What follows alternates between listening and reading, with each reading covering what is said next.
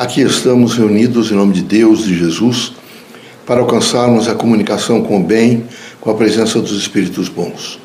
Pedimos aos irmãos que façam um pouco de reflexão, que meditem sobre os temas do cotidiano, que se integrem sempre com as forças do bem. Pai, reunidos em vosso nome, pedimos permissão para fazer o exercício desse trabalho que é de amor ao próximo, de dedicação, de interação. Que não nos falte no nosso cotidiano a força do Evangelho de Cristo, que possamos, a nível de dimensão própria, pessoal, de convencimento, viver intensamente a caridade, a fraternidade, a renúncia e o amor. Que haja sempre em nós a força positiva do bem.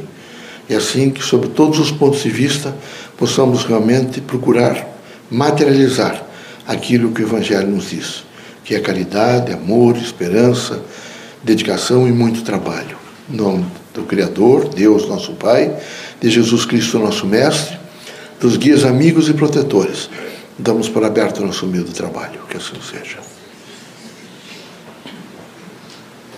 Que a paz e a luz de Jesus baixe até vós. Que as forças que emanam da sabedoria divina do Pai recaiam até vosso espírito, penetre em vosso coração e brilhe sempre no vosso lar. Leocádio José Correia, boa noite.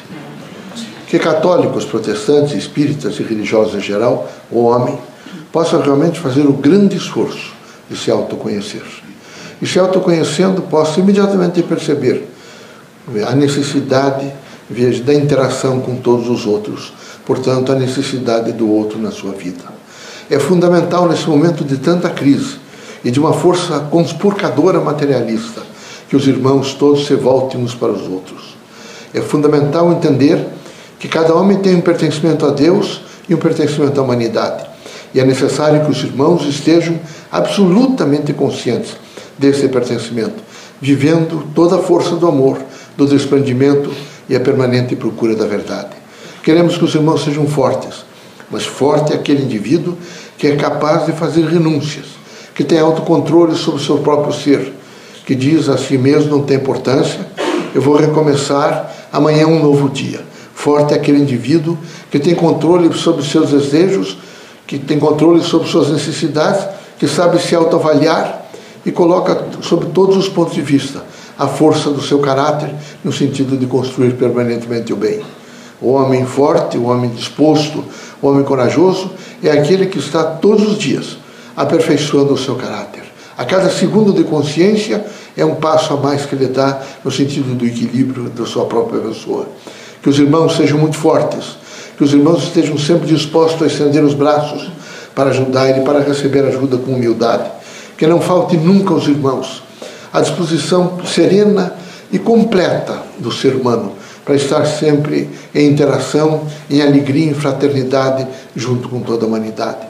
Que os irmãos estejam sempre dispostos a construção. Quem está disposto à construção, de maneira nenhuma fica procurando defeitos na pessoa do próximo.